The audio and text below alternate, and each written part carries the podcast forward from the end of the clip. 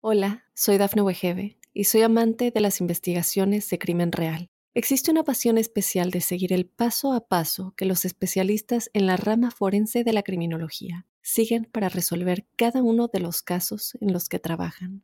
Si tú, como yo, eres una de las personas que encuentran fascinante escuchar este tipo de investigaciones, te invito a escuchar el podcast Trazos Criminales con la experta en perfilación criminal, Laura Quiñones Orquiza en tu plataforma de audio favorita.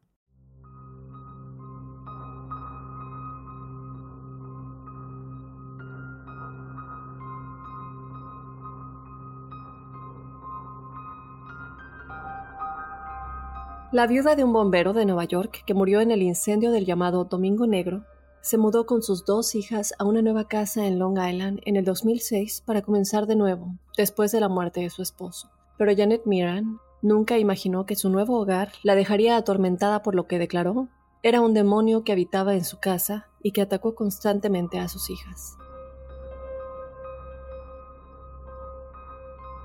Yo te doy la bienvenida a otra semana de Códice Críptico, otra semana de historias que nos hacen preguntarnos qué es realmente lo que sucedió. Yo te invito a que nos mandes tu historia paranormal o sobrenatural si quieres ser parte del episodio de testimoniales crípticos que tenemos todos los jueves. Este episodio que como siempre lo digo, tú haces con tus historias. Ya sabes que nos la puedes mandar de manera escrita si quieres que yo la lea o de igual manera nos puedes mandar un audio si lo quieres contar de tu propia voz. Todo esto al correo electrónico códicecríptico.gmail.com. Y bueno, sin más, vamos ya a comenzar con el códice críptico de esta semana, el demonio de Long Island.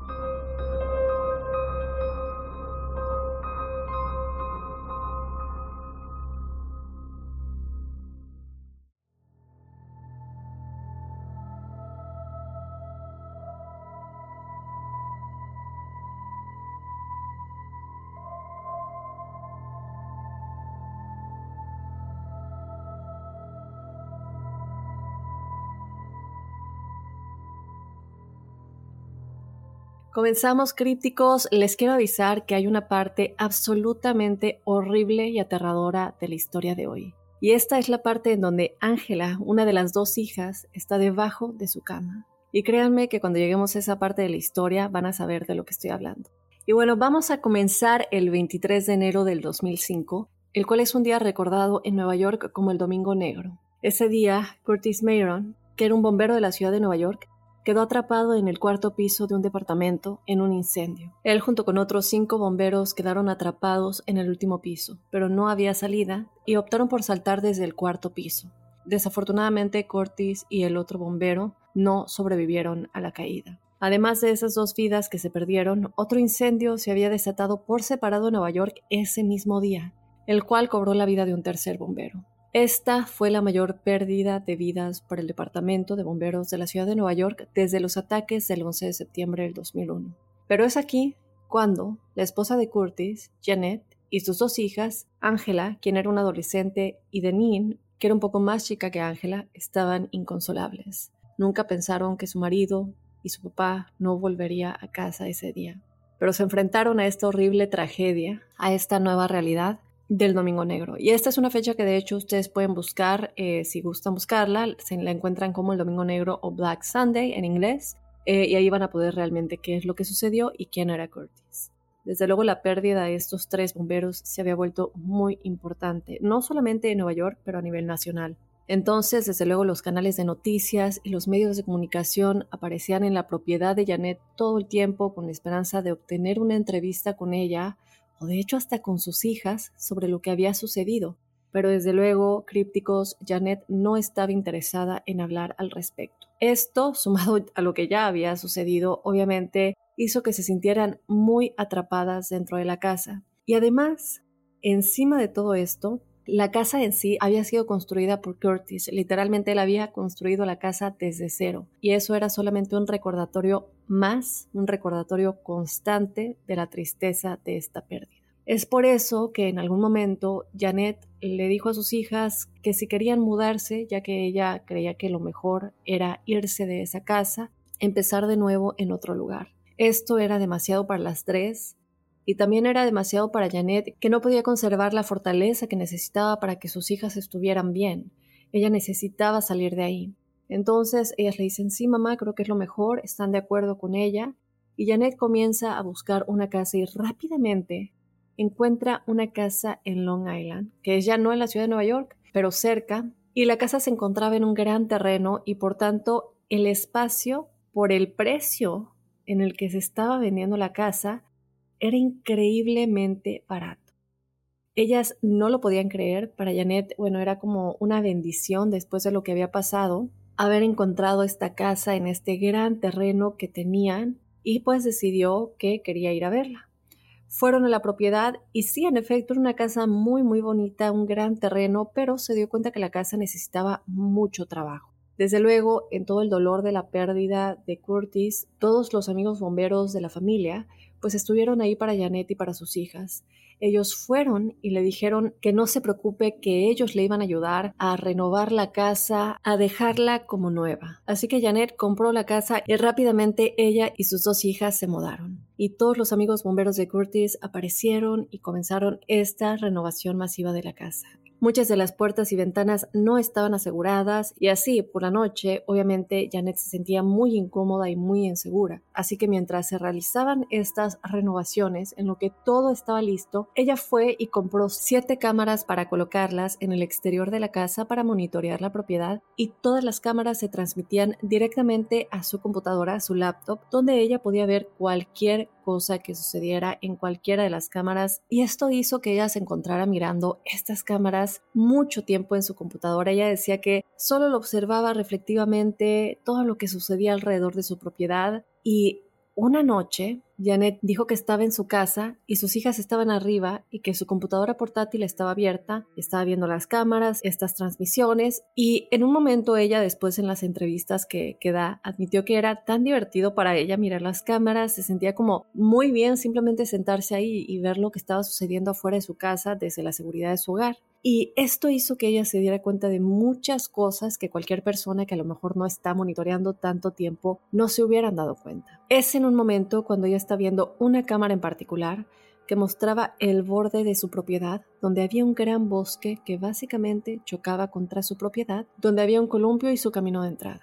Ella estaba mirando este gran patio delantero, y desde la línea de árboles vio emerger una figura. Ella dijo que parecía ser un hombre en una capa, caminar hasta la cochera y caminar un poco por el camino que lleva a la puerta antes de detenerse y mirar hacia la casa. Janet estaba tan sorprendida por lo que estaba viendo que se quedó completamente en shock. Ella simplemente se quedó ahí mirando a esta figura y tan pronto como la figura llegó ahí y estaba mirando la casa, dio la vuelta y caminó de regreso al bosque y desapareció. Esto sucedió cuando ya era un poco tarde y Annette ni siquiera sabía lo que había visto. Las cámaras no tenían calidad HD, por lo que pensó que a lo mejor era algo que ella no reconoció, a lo mejor era una interferencia, un animal muy grande. Ella trató de poner todas estas explicaciones en su cabeza porque no quería creer lo que había visto.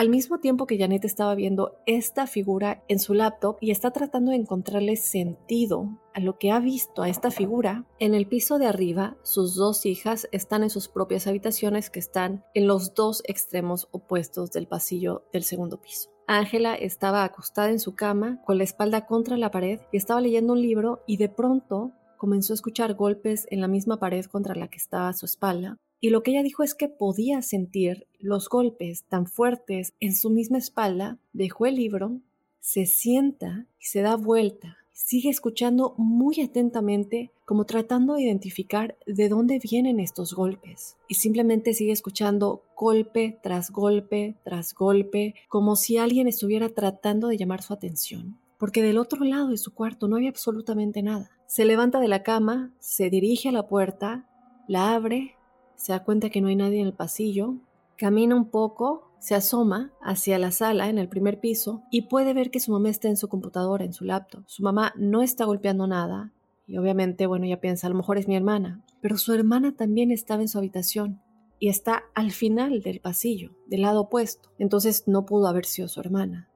Así que vuelve a su habitación piensa para sí misma. A lo mejor simplemente estoy escuchando cosas o se logra escuchar demasiado cerca algo que están haciendo en la casa de al lado. Ella, como creo que cualquiera de nosotros tal vez, está tratando de ponerle sentido a lo que acaba de suceder. Pero se queda muy inquieta en el fondo, a pesar de que está tratando de darle sentido, ella no se puede quedar así, entonces procede a poner su oreja contra la pared y tan pronto como su oído hace contacto contra la pared, dijo que sonó como si alguien hubiera roto la pared, así es como lo describe justo al otro lado de su oído. Esto la hizo ponerse muy nerviosa, empezó a entrar en pánico y va directamente a su cama, pone todas las cobijas encima de ella y se esconde. Pero lo que Ángela no sabía es que al final del pasillo su hermana menor, Deneen, también había escuchado golpes. Pero los golpes que Deneen escuchó no provenían de la pared, como en el caso de Ángela. Estos provenían de la puerta de su cuarto. Y ella obviamente pensó, a lo mejor mamá subió a ver qué es lo que estoy haciendo.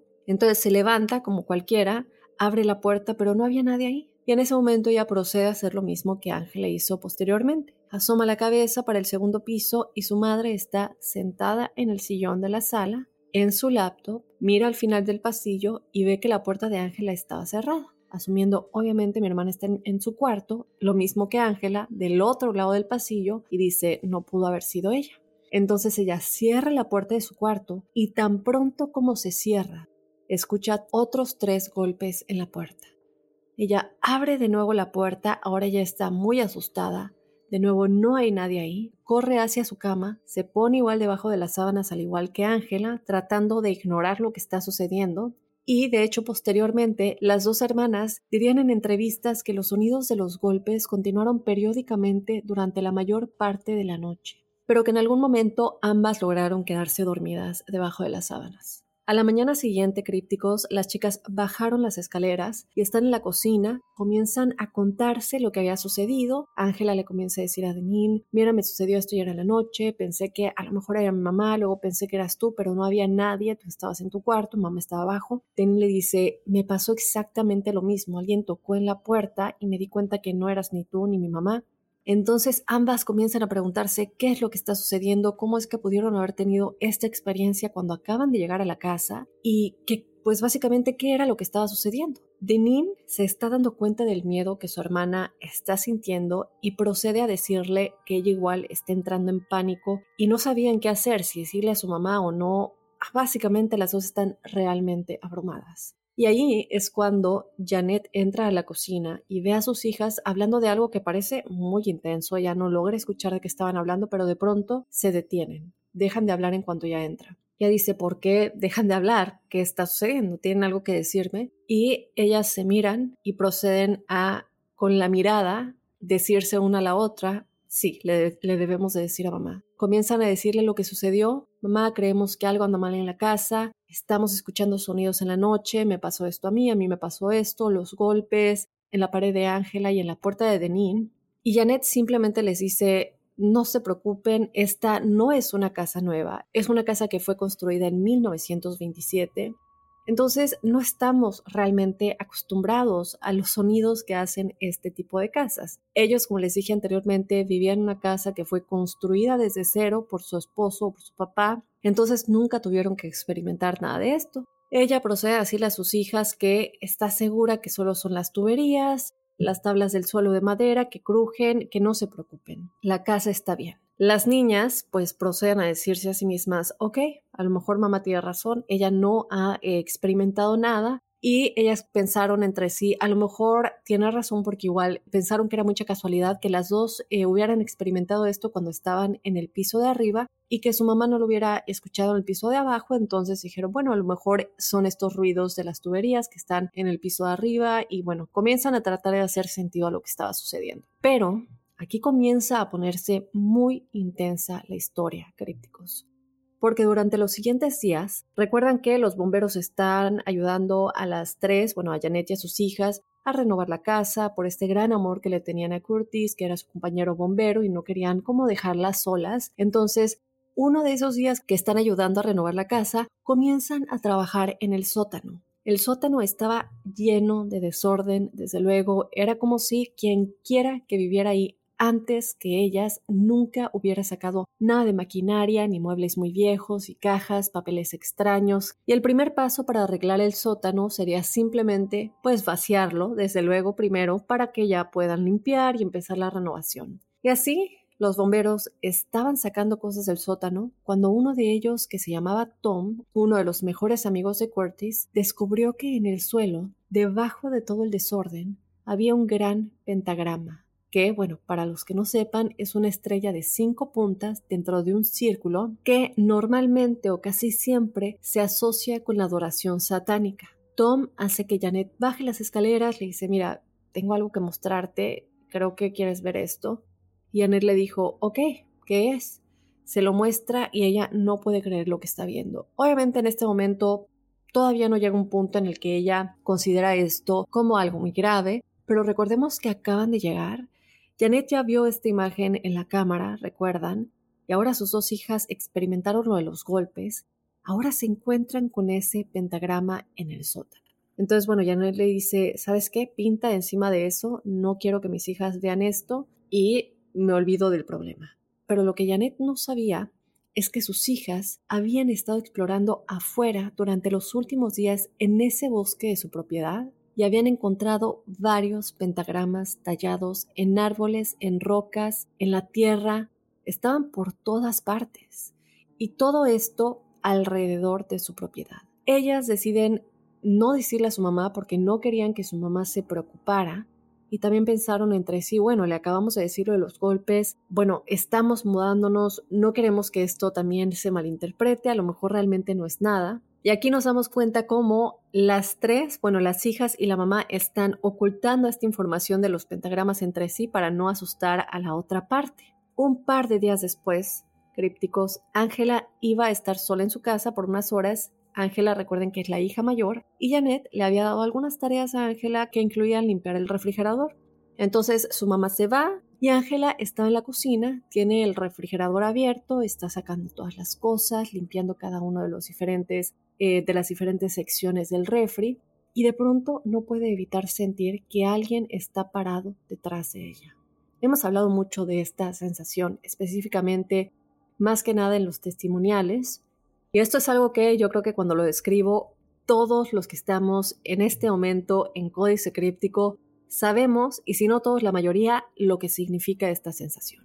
Ella sabe que hay alguien detrás de ella, pero bueno, decide darse la vuelta y, desde luego, no había nadie parado en la cocina. Pero ella seguía sintiendo la sensación de que alguien estaba ahí con ella. Y no era una sensación buena, era un gran peso en los hombros. Entonces ella decide como voltearse de nueva cuenta, está mirando el refrigerador. En un momento continúa como tratando de hacer lo que su mamá le dijo, cuando de repente escucha detrás de ella una fuerte, como la podríamos llamar tal vez o escribir como explosión de todo lo que había en la cocina. Escucha todas las ollas y sartenes, cuchillos, tenedores, todo resonando por todo el suelo al mismo momento y con mucha fuerza luego ella instantáneamente se da la vuelta muy asustada y lo que ve es algo que la deja sin palabras, completamente en pánico. Cada gabinete críticos, cada cajón se había abierto de golpe y todos sus contenidos se habían estrellado contra el suelo. Lo primero que ella hizo fue correr a su dormitorio, gritando, se esconde en un rincón y poco después Janet llega a casa. Entra y ve que la cocina es un desastre absoluto.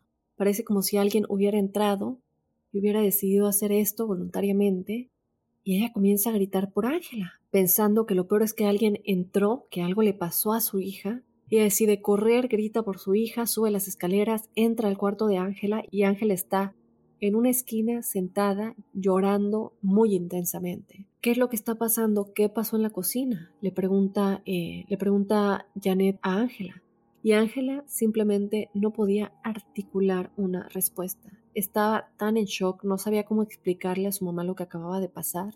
Así que Janet le dice, quédate aquí, baja las escaleras, corre por la casa asegurándose que no había nadie ahí, porque obviamente lo primero que ella piensa es que alguien entró, que alguien tal vez se robó algo, que Ángela se asustó mucho, que en ese momento le escucharon llegar y huyeron. Lo último que Janet pensó, lo último que se cruzaría por su cabeza es que esto era algo muy fuerte en cuanto a actividad paranormal. Es lo último que ella pensó. Entonces, cuando se da cuenta que no hay nadie ahí, agarra su laptop, regresa con Ángela, abre su computadora, revisa todas las cámaras, las imágenes, y no había nadie. Nadie había entrado en todos los ángulos de las cámaras, no se veía a nadie. Y ya mientras está revisando esto, Ángela sigue llorando histéricamente y aún no ha podido explicarle a su mamá qué es lo que pasó. Y finalmente, después de que Janet está convencida de que no ha habido un robo, de que nadie entró a la casa a robarse algo, vuelve para Ángela, la mira y le dice, tienes que hablar conmigo, tienes que decirme qué es lo que pasó, por qué la cocina está así. Y Ángela en ese momento comienza a explicar lo que pasó de la mejor manera que puede, pero para Janet no tenía ningún sentido. Entonces Janet Crípticos comienza a sentirse muy frustrada con Ángela y le dice, bueno, si tú hiciste esto, simplemente dímelo. Pero cuando Ángela no cambió su historia y solo se veía muy aterrorizada y estaba llorando tan histéricamente que decía, bueno, ya no puede estar fingiendo esto, algo definitivamente sucedió. Janet comienza a ver que Ángela no estaba mintiendo.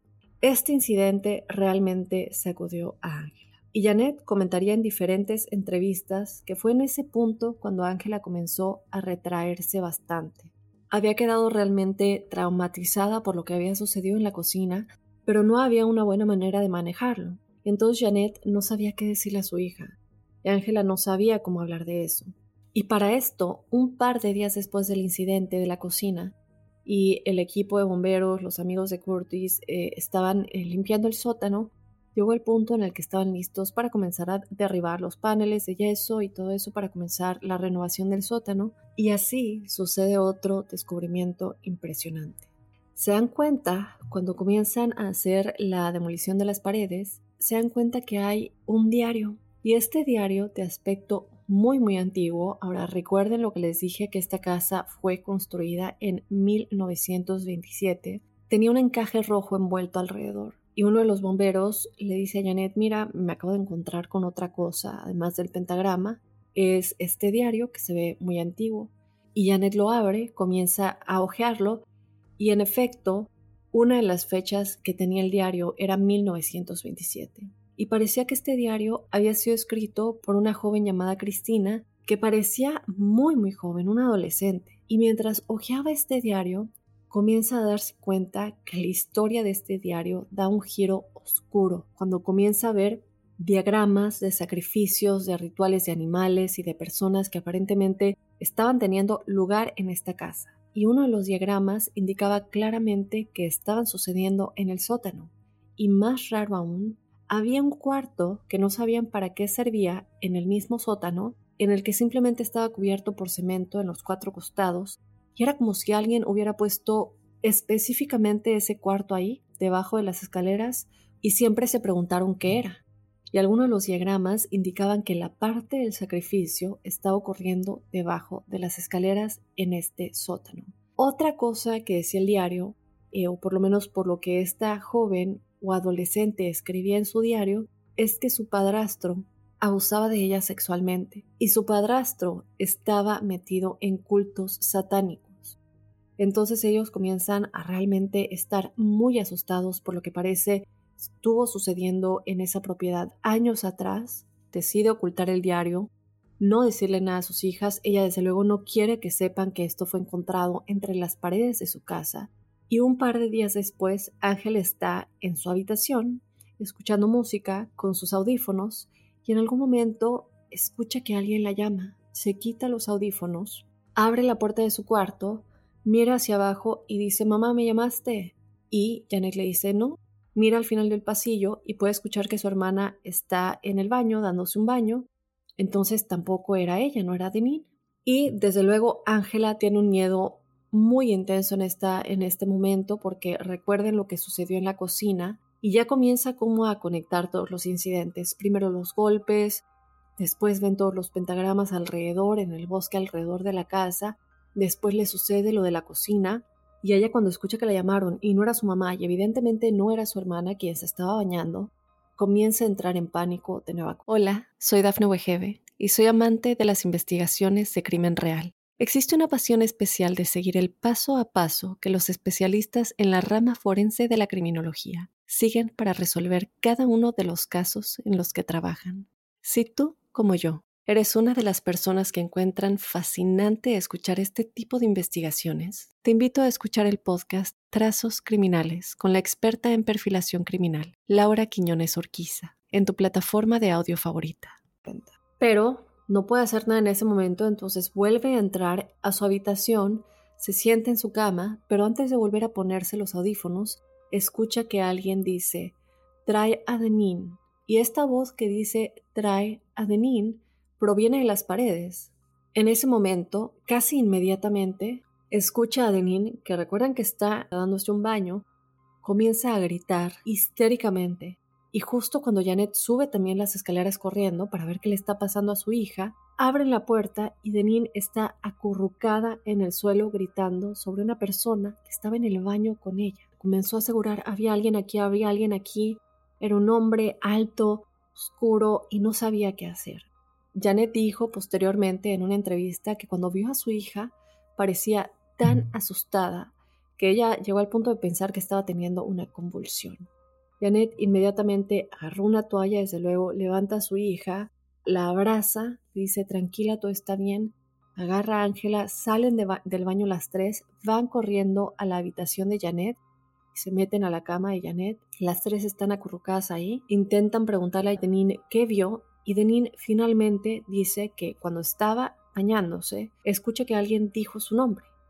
Y esto tal vez es al mismo momento en el que Ángela también escuchó su nombre. Ella dijo que sonaba como una voz masculina y que cuando ella volteó para ver qué era lo que había escuchado, de pronto vio una gran mano aterrizar en el exterior de la puerta de la ducha y posteriormente vio a esta figura. Janet se siente muy impotente porque acaba de perder a su esposo, sus hijas han perdido a su padre están pasando todas estas cosas extrañas en esta casa en la que se supone que iban a empezar de nuevo una nueva vida después de lo que les había sucedido. Janet siente en ese momento que no puede proteger a sus hijas, no sabe qué hacer. Y fue en ese momento cuando Janet realmente sintió que debían irse de la casa. El problema aquí es que cuando ella empieza a hacer cuentas, comienza a tratar de encontrar una solución, la verdad es que financieramente estaban realmente invertidos en esta casa y muchos de ustedes sabrán que a lo mejor uno piensa qué puedo hacer, pero no es tan fácil simplemente salirse y quedarse sin casa y no saben realmente qué hacer con todo el dinero que ha invertido en esta casa.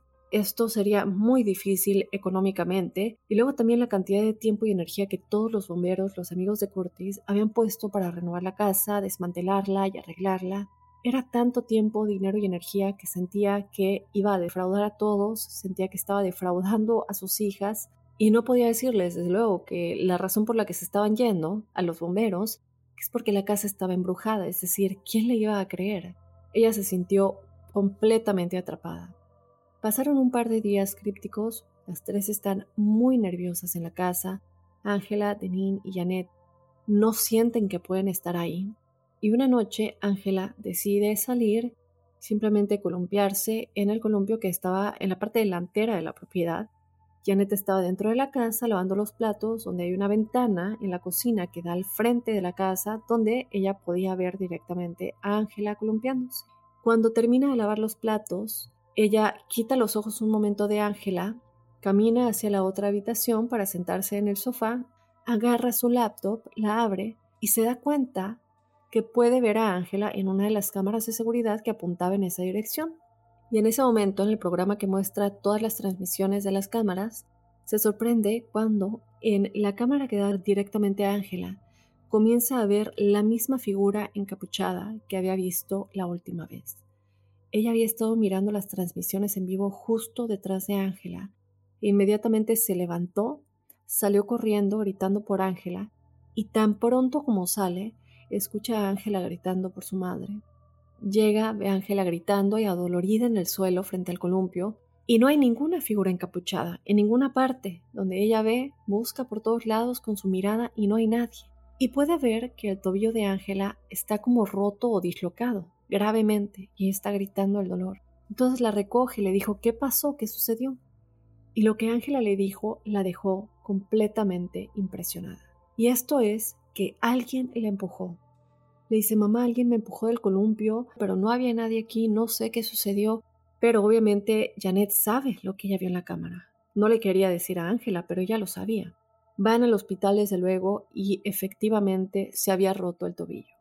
Cuando llegan a la casa esa noche, Janet abre de nuevo su laptop, revisa las imágenes y ella vio a esta figura salir del bosque hacia el columpio, se para justo detrás de Ángela, la empuja y luego regresa al bosque. Janet llama a la policía, les muestra las imágenes y la policía desde luego puede ver lo que está sucediendo, pero no le, no le encuentra una explicación, una explicación y ya sabemos que las autoridades no se van a ir directamente a creer que esto es algo paranormal. Y tampoco había forma de identificar la figura que salió por estos árboles. Simplemente les dijeron que tuvieran cuidado, que no entren al bosque, que no se acerquen y que si vuelven a ver esta figura en cualquiera de las imágenes de las cámaras los llamen de inmediato y que ellos van a ir enseguida y que van a hacer lo que puedan. Entonces en este punto Janet está aterrorizada y se siente tan impotente porque no puede proteger a sus hijas. En ese momento dice, bueno, las autoridades no me van a ayudar, no le puedo decir a los bomberos, aunque ellos también ya habían visto el pentagrama y el diario que estaba entre las paredes, y lo que decide es contactar a un sacerdote, le explica lo que está sucediendo, el sacerdote le dice, no te preocupes, voy a hacer una limpieza, trae muchísima agua bendita, Lamentablemente, a pesar de que él hizo esto por una semana, esto no funcionó. Cuando ella se da cuenta que esto no funcionó, decide no separarse de sus hijas en ningún momento y está las 24 horas del día, los 7 días de la semana, en la misma habitación que sus hijas. Están durmiendo en la misma habitación y el único momento que las dejaba solas era durante el día por periodos muy breves. De pronto, crípticos, un par de días después del incidente del columpio, Janet necesitaba ir a la farmacia. Entonces Janet se va y Ángela está en su habitación, está sentada en su cama, está escuchando música y en algún momento cree escuchar golpes de nueva cuenta provenientes de algún lugar de su habitación. Ahora, en este punto, Ángela ha estado bastante conmocionada, todo lo que le, ha sucedido. Recuerden que ella era la más afectada, también de Nin, pero Janet no estaba experimentando tantas cosas. Era ella como una espectadora cuando lo veía por las cámaras y todo esto. Entonces, bueno, cuando ella comienza a escuchar ese sonido de los golpes, se quita los audífonos, mira su armario y puede ver que las puertas estaban como moviéndose, las puertas de su armario comienzan a moverse. Pero cuando digo moverse me refiero como a, mm, como a temblar. Inmediatamente, obviamente ya en pánico, se mete debajo de la cama, se acurruca contra el costado de la pared y de hecho todavía podía ver al fondo del armario, o sea, podía verlo por debajo de la cama, y se da cuenta cómo las puertas se abren lentamente. Y de pronto ve salir de su armario lo que ella describió como una figura que para ella en su lógica había estado adentro del armario todo el tiempo que ella había estado acostada en su cama. Otra cosa que ella describió es que había un horrible olor a podrido que llenaba la habitación. Ella describe que esta figura estaba descalzo pero era una figura totalmente oscura. Era difícil saber realmente si parecía humano o no porque estaba cubierto como por una sombra completamente. Mientras ella está debajo de la cama tapándose la boca, esta figura comienza a caminar alrededor de la cama, comienza a caminar en toda la habitación y ella sabe que esta figura la está buscando. Escucha sus pasos mientras camina y en algún momento sale de la habitación Camina hacia el pasillo y comienza a bajar las escaleras. Ella sigue abajo de la cama, esperando con ansias que por favor no regrese a la habitación. Se queda en silencio. De pronto, escucha que esta figura sube corriendo las escaleras, entra al dormitorio. Lo que ella dice es que esta figura se sube a la cama y ya puede escuchar los resortes de la cama justo encima de ella, acercándose ella desde luego por el peso, está mirando con los ojos abiertos, sosteniéndose de nueva cuenta la boca para que no se escuche ni siquiera su respiración. Y de repente, algo que ella describe lo más horrible es que recuerden que esta figura está encima de la cama, se inclina y asoma su cabeza para ver abajo de la cama y se queda mirándola directamente.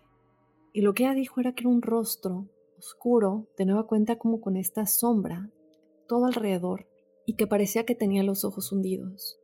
Otra cosa que ella describió es que parecía que la piel de su cabeza se estaba pudriendo. En ese punto ella grita, esta figura vuelve a subir a la cama y ahora está sentado justo encima de ella. Y está gritando incontrolablemente y luego lo escucha bajarse de la cama, pero no sabe a dónde fue en la habitación porque a pesar de que ella escucha que se baja, ya no ve a los pies, ya no ve nada. Y así, durante los siguientes 45 minutos, ella se queda ahí debajo de la cama esperando que esta figura, este ser, volviera, porque obviamente te quedas con esa expectativa de que va a volver en cualquier momento, estás alerta, este ser sabe en dónde está ella, sabe que está debajo de la cama, y de vez en cuando ella podía escucharlo correr por la casa. Y aunque ella no lo ve de nueva cuenta, sigue sintiendo este olor a podrido, horrible. En algún momento escucha el auto de su mamá afuera y comienza a gritar por ella, comienza a gritar por su mamá. Ella, desde luego, Janet, la escuchó entra a la casa corriendo, sube las escaleras, entra al cuarto de Ángela, finalmente la encuentra debajo de la cama, la saca, la sostiene y está tratando de, averiguar qué es lo que sucedió. Y Ángela le dice que él está en la casa, él está en la casa. Salió de mi armario y está aquí en la casa. Y Janet dice, ¿quién es él? ¿Quién está en la casa? Pero obviamente se da cuenta que no puede perder más el tiempo, corre por toda la casa buscando cualquier cosa o persona que esté ahí no hay nada. Parece que este ser o esta persona en ese momento ya no sabe realmente qué está pasando. Se fue, ya no estaba ahí. Janet está en un punto que ya no puede más, ella no sabe qué hacer, así que se lleva a Ángela, se suben al auto, conducen hasta donde estaba Denin, que estaba con una amiga en ese momento, recogen a Denin y las tres juntas se van a donde los padres de Janet. Y mientras están ahí, Janet llama a una investigadora paranormal que se llama Liz y le dice, mira, necesito tu ayuda, no sé qué está pasando en mi casa, llame a las autoridades, pero esto parece estar completamente fuera de su control, esto es algo más allá, necesito ayuda. Esta investigadora paranormal, desde luego, se ofrece a limpiar la casa, se ofrece a investigar más a fondo, comienza a investigar, a tratar de entender mensajes de qué es lo que está sucediendo, y lo que le dice a Janet es que no es un ser cualquiera, este es un demonio, no es un ser del bajo astral, no es un ser de baja vibración, este es un demonio. Ella no sabe qué es lo que está sucediendo ahí, pero definitivamente lo conecta con todos los cultos satánicos que se habían realizado en esa casa en 1927 y posiblemente más años después. Estos cultos satánicos en los que se realizaron sacrificios de todo tipo, en los que se realizaron estos llamados a diferentes entidades demoníacas y que ahora les estaba afectando a ellas. Liz trabajó durante mucho tiempo en la casa con diferentes rituales, con diferentes métodos, y lo que Janet ha declarado hasta el día de hoy es que después de un tiempo en el que Liz trabajó en esta casa, toda esta actividad se detuvo. Hasta el día de hoy todavía viven en esta casa, y otra cosa que comentan es que, bueno, de hecho, si buscan ustedes un poco de la historia, hay una foto en la que está Janet sosteniendo su celular y tiene una fotografía de esta figura, la, puedes ver. Pero también hay otra foto en la que parece que es su marido, su esposo que falleció en este incendio. Eh, y, otra cosa es que Ángela y Denin siempre dicen que pueden sentir a su papá, una cosa que dijo Ángela fue, veo a mi papá en esta casa caminando por los pasillos, vigilándonos. Estoy segura que nos está cuidando. Entonces, yo no sé, tal vez me pregunto si esta investigadora paranormal, que además también eh, era una medium, desde luego, hizo tal vez una conexión con el espíritu del papá de Ángela y de Nin, y esto les trajo aún más protección. Nunca se supo exactamente cuál era este demonio, pero esta investigadora paranormal Liz aseguró que era un demonio, no le dio nombre, pero nunca se pudo entender exactamente por qué estaba enfocado en las dos hijas de Janet y más específicamente en Ángela. Entonces, bueno, mis queridos crípticos, déjenme saber qué opinan de esta historia. Recuerden que esto sucedió en Long Island, los nombres de las protagonistas Janet, Ángela y Denin, por si quieren buscar un poco más al respecto. Son de estas historias que involucran a muchas personas, es decir, los bomberos que se dieron cuenta de estos pentagramas, las personas que fueron a estos lugares se dieron cuenta que sí, en efecto, estos pentagramas estaban ahí. Tenemos el diario. No es algo que cualquiera pueda inventar y que sean tantas casualidades. No solamente toda la actividad paranormal que estaba sucediendo, pero también que se encuentren estas cosas físicas. Yo quiero saber si han escuchado esta historia anteriormente y también si tienen algún punto de vista en cuanto a por qué específicamente se estaba enfocando en las dos hijas de Janet Yo a veces me pongo a pensar, a lo mejor era porque esta eh, niña o, adolescente que escribió este diario a lo mejor tenía la misma edad o una edad cercana a la edad de Ángela y de Denin. A lo mejor podría ser por ahí porque estaba muy apegado a la energía de esta adolescente que escribió ese diario. Es una de las explicaciones o teorías que puedo pensar, pero desde luego quiero escuchar lo que ustedes piensan Así que ya saben, escríbanme a códicecríptico.gmail.com y desde luego, por medio de este correo también quiero que me dejen saber sus historias paranormales y sobrenaturales para que seas parte del episodio de testimoniales crípticos que tenemos todos los jueves. Te recuerdo que esto lo puedes hacer por medio escrito si quieres que yo lea tu historia o de igual manera nos puedes mandar un audio si lo quieres contar de tu propia voz. Así que te espero, espero leerte en alguno de los siguientes episodios de Testimoniales Crípticos. Y sin más, me quedo en espera de sus comentarios. Me despido de esta emisión de Códice Críptico. Yo te espero desde luego este jueves, como les decía, con los testimoniales crípticos y desde luego el próximo lunes con otro Códice Críptico.